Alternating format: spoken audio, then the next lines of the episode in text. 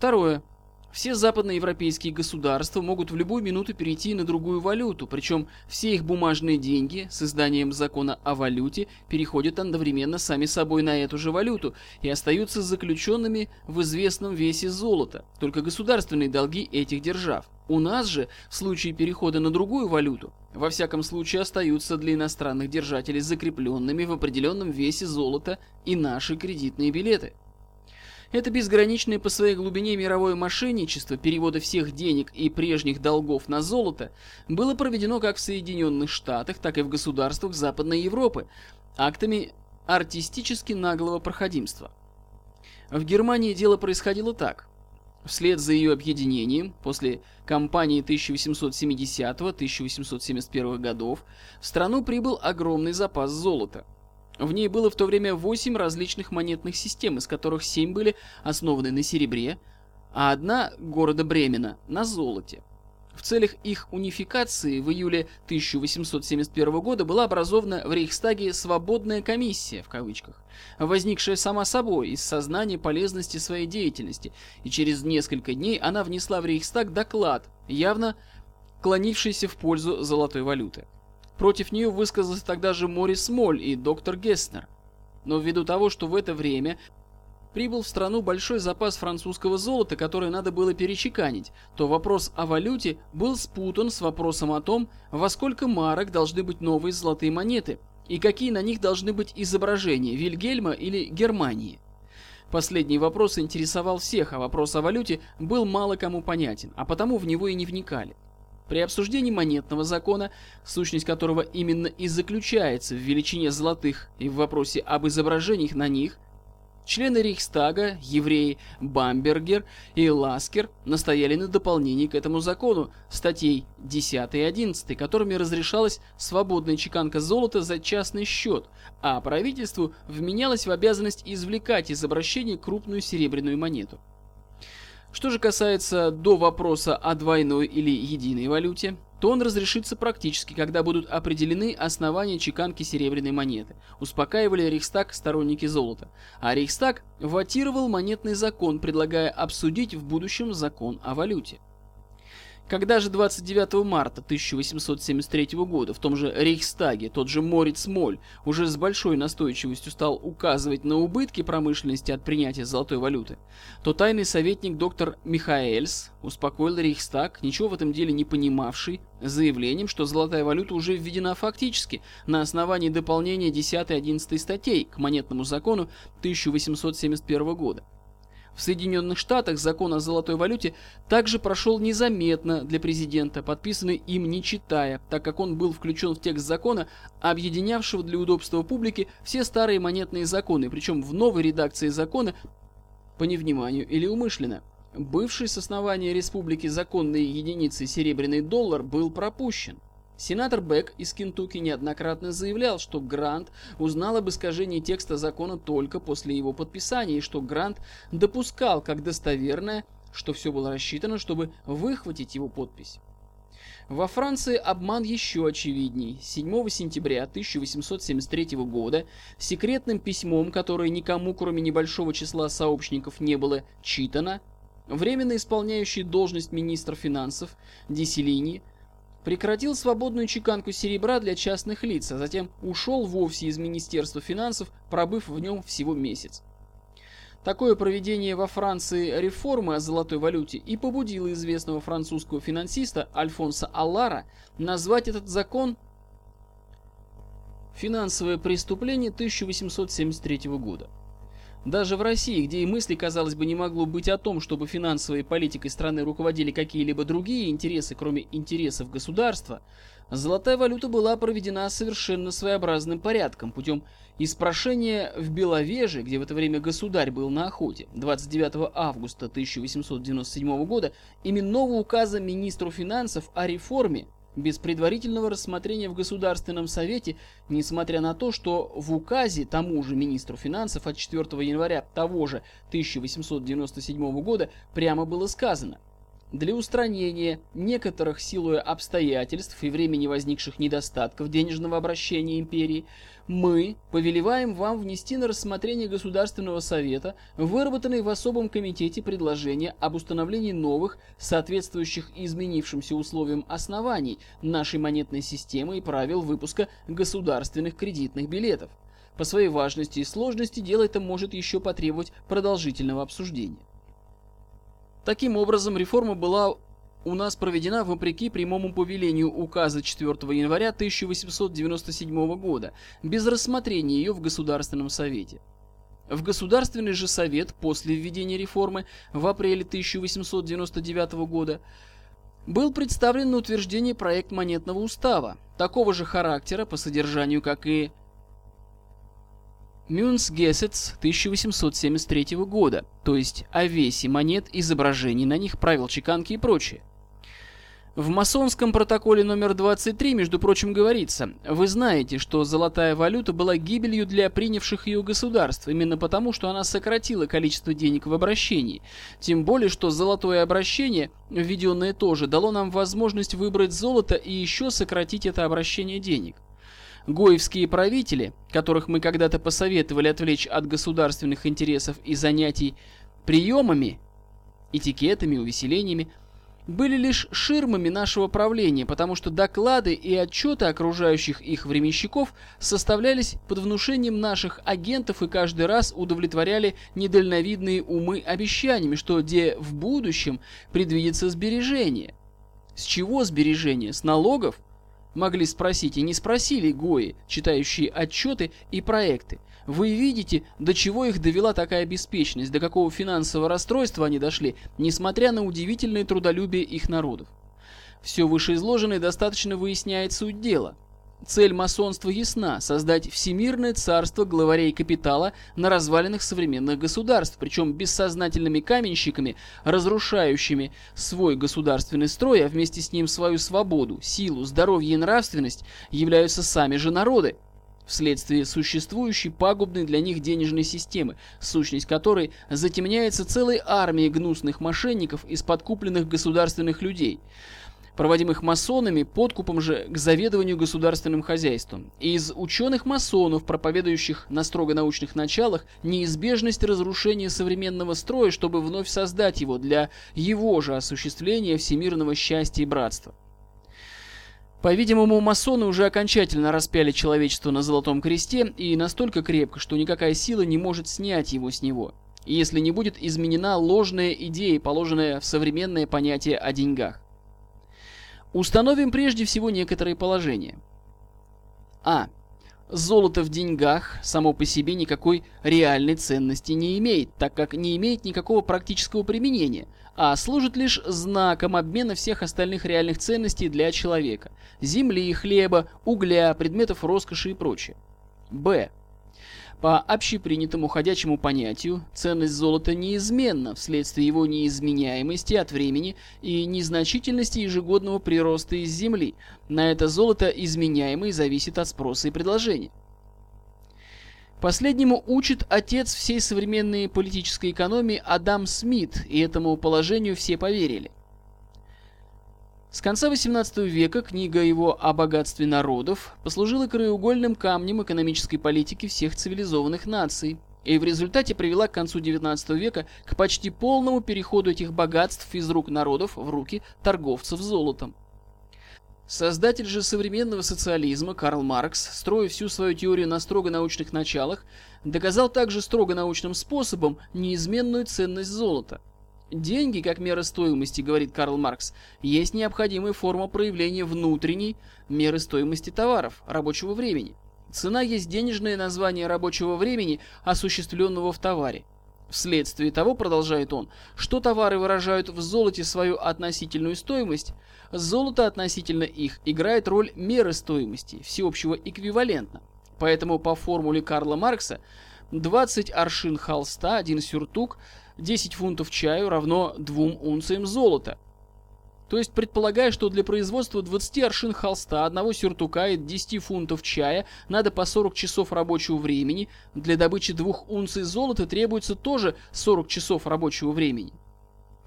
Маркс. Капитал. Том 1, страница 38-118. Это научное доказательство неизменной стоимости золота, основанное на количестве рабочих часов, необходимых для его извлечения из недр Земли, заключает в себе величайшее недоразумение, на котором построено, однако, все учение Маркса о капитале, вся неизбежность выводов научного социализма, а также все без исключения современные теории политической экономии и социального устройства. Причем нигде не разбирается вопрос об истинном значении современных денег, то есть золота, а потому их конечные выводы и невозможны для осуществления на практике.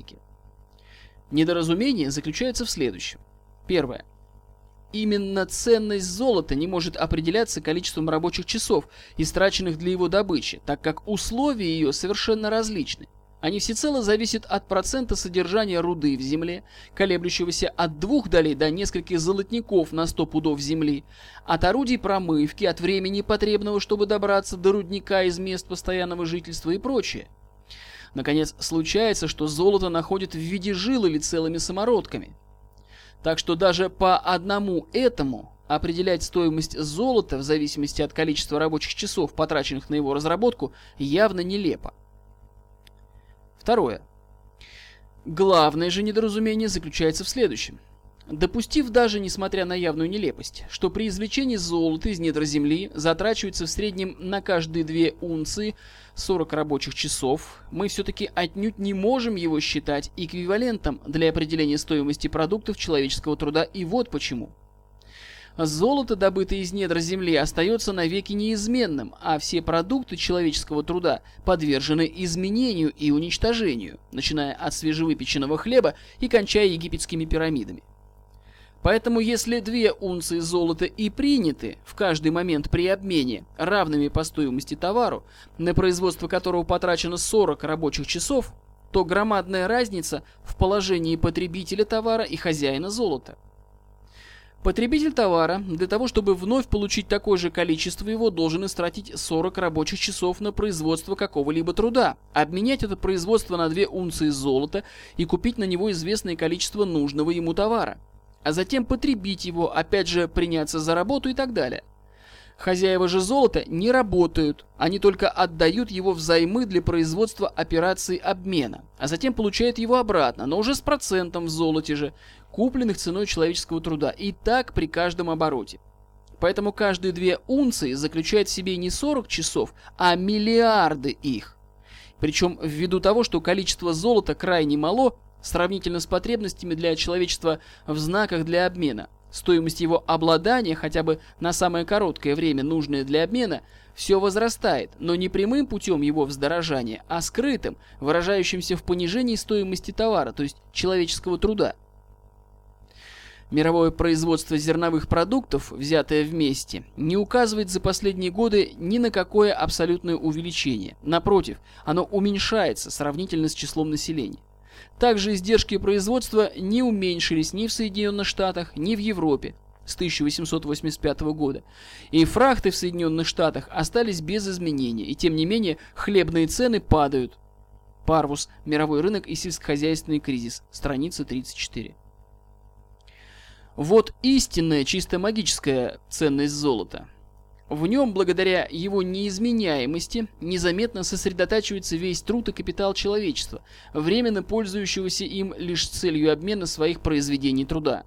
И это, разумеется, отлично понимал Карл Маркс, как еврей. Но ему, конечно, невыгодно было объяснить тайную силу, заключающуюся в золоте, непосвященным. А потому он и дал научное определение его стоимости в рабочих часах как необходимой формы проявления внутренней, имманентной, меры стоимости товаров рабочего времени. Исходя из этого якобы научного основания, он создал потом путем строго логического построения и всю теорию так называемого научного же социализма. Если выяснить это недоразумение в понятии неизменности ценности денег, то есть золота, поставленным Адамом Смитом и Карлом Марксом в основании их учений, то, конечно, все современные теории политической экономии, неизбежно приводящие к социалистическим принципам, совершенно неприменимы к жизни, сейчас же рухнут, и человечество может пойти по новым путям, имея впереди самые светлые и притом достижимые идеалы, простым изменением своих понятий о деньгах. В понятии этом необходимо поставить положение прямо противоположное, поставленному Адамом Смитом и Карлом Марксом, а именно Ценность золота постоянно изменяется, так как на одно и то же количество золота возможно приобрести в разное время и при разных условиях разное количество одного и того же товара, который представляет из себя всегда одинаковую реальную ценность для человечества. Так, всегда пут ржи даст определенное количество хлеба, какие бы цены ни стояли на этом хлебе. Четыре гарнца овса всегда достаточно, чтобы лошадь в течение суток была сыта как бы не был дорог или дешев овес. Точно так же сажень березовых дров даст для данной печи всегда определенное количество топок, как бы дорого она ни стоила. Из этого вывод. Строить денежную систему, которая должна служить единственно для облегчения обмена реальных человеческих ценностей, основываясь на принципы неизменной стоимости золота. Во-первых, нелепо. Во-вторых, безумно так как вследствие ничтожного его количества, сравнительно с потребностями человечества в знаках обмена, его всегда придется занимать под процент, который автоматически накапливаясь в нем и привели уже человечество к неоплатным долгам его владельцам, так как долги эти во много раз превышают все его количество, обращающееся в монетах, а обязательство уплаты процентов по ним также золотом Автоматически же увеличивает безнадежность положения, так как прогрессирующий рост их идет неизмеримо скорее, чем накопление золотого запаса из недр земли. Все вышеприведенные положения – относится, разумеется, целиком и к серебру, который перед золотом имеет лишь то преимущество, что система, построенная на нем, допускает больший выпуск бумажных денег, не обеспеченных металлом, и поэтому представляет меньше опасности вследствие громоздкости серебра в смысле одновременного предъявления к размену громадных сумм бумажных денег, чем золотая система. Из положения этого при существующей денежной системе выйти нельзя – Несмотря на непосильную работу, недоедание и нищету, в которую, сохраняя ее, неизбежно впадает человечество, разрушив при этом все свои нравственные устои. Вот основная и притом единственная тайна могущества масонов, старательно замаскированная ими от непосвященных, их официальным, якобы научным, по словам масонского протокола номер 23, руководством финансовой науки. Итог наших действий разрешится вопросом цифр, читаем мы в этом же протоколе. Раскрытие этой тайны объясняет поразительную связь между тайным учением тамплиеров, францмасонством, теориями научного социализма Карла Маркса и Лассаля и современной смутой в России. Тамплиеры были жидовствующие рыцари, поклонявшиеся в своих тайных ритуалах Вельзевулу под видом черного козла – и обладали несметными богатствами, так как вели ростовщическую торговлю золотом, которая употреблялась как деньги. Французский король Филипп Красивый Валуа уничтожил в 1314 году орден, отобрал все его богатства и заживо сжег Якова Мале, последнего гроссмейстера ордена. Францмасоны в своих ложах постоянно совершают символическую казнь над манекеном Филиппа Красивого. Францмасонство и государственная измена – Карл же Маркс в первой главе «Капитала», том 1, страница 58, доказав формулами необходимость золотых денег как общественной эквивалентной формы всякого товара и приведя в виде насмешки по этому поводу латинскую цитату из Апокалипсиса, и он сделает то, что всем малым и великим, богатым и нищим, свободным и рабам положено будет начертание на правую руку их или на чело их, и что никому нельзя будет ни покупать, ни продавать, кроме того, кто имеет начертание, или имя зверя, или число имени его. Говорит затем далее. Задолго до экономистов юристы пустили в ход представление о деньгах как простых знаках и о воображаемой только стоимости благородных металлов. Все это в виде сикофанской услуги королевской власти, права которой на подделку монет они защищали в течение всех средних веков на основании традиций Римской империи и понятий о деньгах, выраженных в пандектах. Чтобы никто не мог и не смел сомневаться, говорит их талантливый ученик Филипп Валуа в декрете 1346 года, что только нам и нашему королевскому величеству принадлежит денежное ремесло, делание и всякое распоряжение, касающееся денег, назначение им курса и такой цены, как нам заблагорассудится. Декретирование денежной системы по римскому праву принадлежало императору. Было положительно запрещено поступать с деньгами как с товарами. Деньги же никому не следует покупать, потому что они, как находящиеся в обыденном обращении, не могут быть товаром. Капитал. Том 1, страница 62, примечание 46. В изданной ныне анонимной брошюре «Царь голод» издателя Н. Парамонова «Донская речь» в Ростове-на-Дону на странице 18-19 девальвация, временами совершенно неизбежная и всегда благодетельная для населения, объясняется так. Так-то вот частенько и в России надувала царская казна своих подданных. Если взять теперь старые золотые пятирублевки, да посравнить с нынешними, то нетрудно увидеть, что в старых золото больше и стоят они дороже, хоть и написано на них та же цена. А если взять да разобрать подробно, как явились настоящие и бумажные деньги, то и окажется, что все это было сплошным незаметным обиранием казной своих подданных. Нетрудно было увидеть, что фальшивые монетчики своего ремесла сами не выдумывали, а только переняли у иных, высших особ.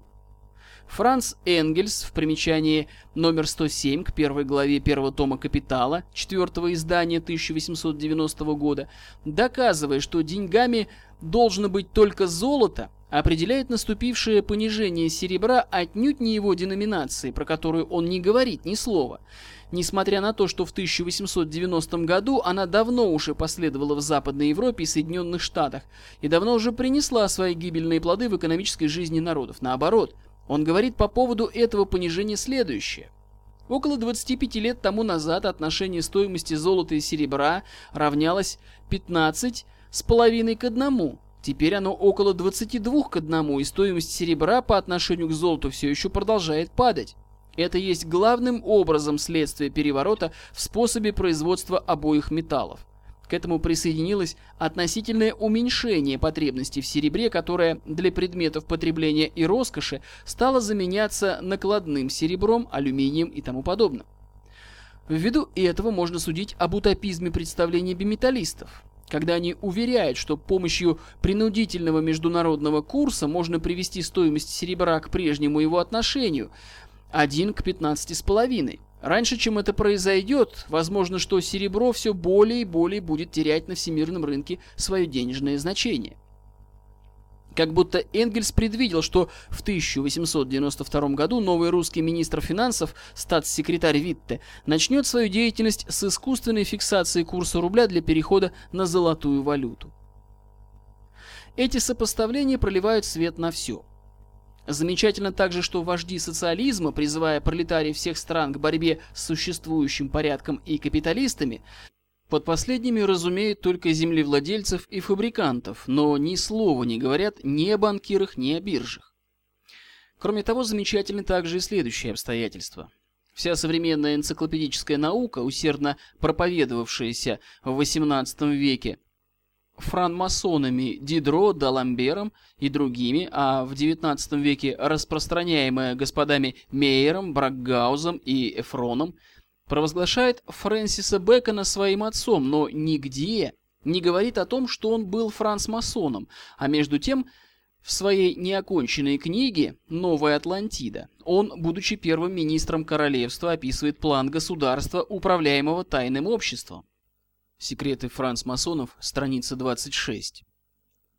Остров Бензалем управляется монархом и парламентом, подчиненными в действительности тайному обществу Соломонова храма, скрывающим свое назначение под видом ученого союза.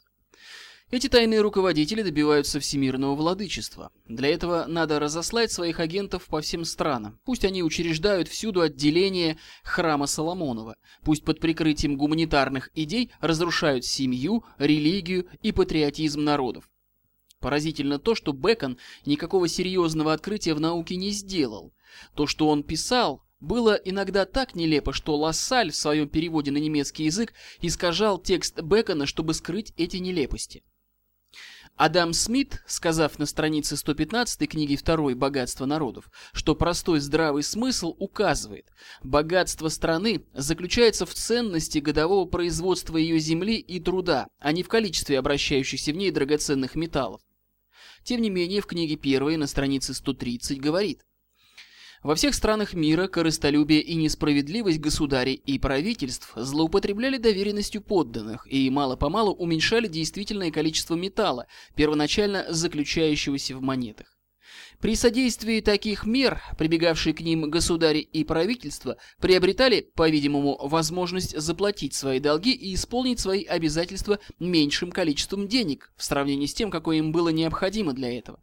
Но это было только по-видимому, потому что в действительности они ограбили у своих взаимодавцев часть принадлежавшего им имущества. Такое же право было предоставлено и всем другим должникам в государстве, которым открыты были средства уплачивать той уже нарицательной и искаженной монетой за все, что им было уступлено по прежней стоимости монеты. Поэтому такие меры всегда были выгодны должникам и разорительны для взаимодавцев. После этого, доказав убыточность, а потому и бесполезность разработки серебряных и золотых рудников, Адам Смит построил всю свою теорию о богатстве народов, которую обессмертил Пушкин следующими словами. Как государство богатеет и почему не нужно золото ему, когда простой продукт имеет. Редко можно встретить человека, который составил себе состояние разработкой серебряных рудников, но еще реже случается чтобы кто разбогател от разработки золотого рудника. Книга первая, страница 357. Теория эта на практике, как известно, привела именно к тому, что Англия, имевшая золото, но не имеющая этот продукт, разоряются все более и более. Произошло это потому, что Адам Смит скрыл ростовщическую силу золотых денег. Что Адаму Смиту, несомненно, были известны тайны масонства, помимо приведенного выше, доказывают также и его близкие отношения с французскими францмасонами, Мирабо и энциклопедистами. Его биограф Бланки рассказывает, что перед смертью он приказал сжечь множество рукописей, и это было самым точным образом исполнено его друзьями. Не подлежит сомнению, говорит Бланки, что в продолжении многих лет он заботливо следил за развитием французской школы экономистов, которые почти все были масонами, и что из Парижа шла часть вдохновения, одушевлявшей его во время работы над его великим произведением. Смотрите Морис Тальмье «La France maçonnière et la révolution française». За свои политические и нравственные убеждения Адам Смит в 1784 году был предан анафеме, норвическим епископом Горном. Приведенные выше сопоставления, наши предыдущие исследования о золотых деньгах, а также выдержки из древних и современных протоколов сионских мудрецов Всемирного общества францмасонов, не оставляют никакого сомнения в том, кто верховные главари масонов, какая их цель и в чем единственная тайна их сил. Ясна также и роль английских ученых и государственных людей, с которыми главные руководители по сооружению храма Соломона соединились много веков назад.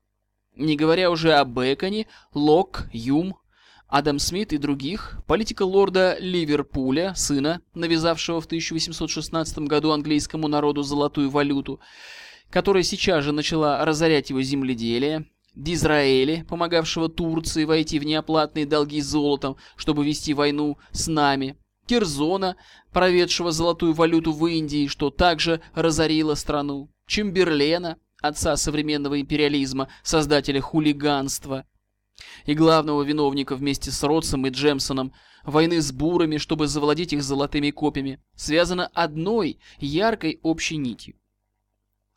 Хулиган in Politics. The Slame as a World Power. Every Bots Magazine. 1905 год, номер 4. Если нелепо и бездумно строить денежную систему на золоте вследствие его выше разобранных специальных свойств, то также нелепо и бездумно определять количество денежных знаков в стране количеством золотого запаса в ней. Нелепость русской денежной системы заключается еще в том, что деньги наши обеспечены золотом, которое нам не принадлежит так как мы должны его в пять раз большую сумму, чем у нас имеется золотых денег. В долг же это золото, нужное исключительно для обеспечения наших бумажных денег, мы берем под государственные процентные бумаги. Бумаги же эти имеют очевидно ценность только потому, что верят российскому государству. Которое их выпускает, потому, разумеется, и деньги наши вовсе не нуждаются в промежуточном золотом обеспечении, которое привело, однако, Россию к полному разорению и ежегодным платежам процентов свыше 482 миллионов рублей золотом. Количество денежных знаков в стране, чтобы искоренить гибельную для нее торговлю этими знаками, которые вследствие их недостатка, она принуждена занимать у частных лиц, живущих вне страны, должно быть обусловлено только ее потребностями в этих знаках. Потребность эта может быть определена или на основании числа жителей страны, среднего годового расхода каждого из них и среднего числа оборотов денег в год, или же государственной сметой вместе с количеством требований денег кредитными учреждениями страны для выдачи суд под векселя и залог имущества. Если при этом получится вследствие той или другой причины в известный период времени излишнее обременение страны деньгами, что выразится заметным возвышением цен на все товары, то излишек денег всегда может быть извлечен путем внутреннего займа. Деньги, извлеченные таким путем, будут погашаться, а при новой потребности страны в деньгах они будут выпускаться вновь. Признав верность предыдущего положения, мы логически приходим к следующему положению. Денежные знаки различных стран при установлении их количества на одном из указанных оснований не могут служить предметом международной торговли в сколь-нибудь значительных размерах. Этот принцип в прежние времена более или менее и осуществлялся на практике, так как каждая страна имела свои, совершенно своеобразные, а потому и трудно соизмеримые между собой деньги, не имевшие почти никакой цены в других государствах, вследствие чего они, разумеется, и не могли служить предметом международной торговли в сколь-нибудь широких размерах. То же мы видим теперь и в Китае, в разных провинциях, разные знаки, и среди них масса чеков отдельных торговых домов и частных лиц, которые, конечно, имеют значение только в своем районе. И Китай до сих пор масонами и никем вообще не завоеван. Внешние долги его, сделанные впервые по совету европейцев в 1874 году, ничтожны. Разрушающего капиталистического хозяйства в нем нет. Земледелие процветает, а население, несмотря на страшную густоту, отсутствие технических усовершенствований и хищнический характер администрации, чрезвычайно богато, сохранило все основы своего тысячелетнего строя а также и все добродетели. Китаец честен и отличный семьянин, притом он первый купец в мире. Положение это было, конечно, крайне невыгодно для международных торговцев деньгами, а потому они всеми силами и стремились к его уничтожению.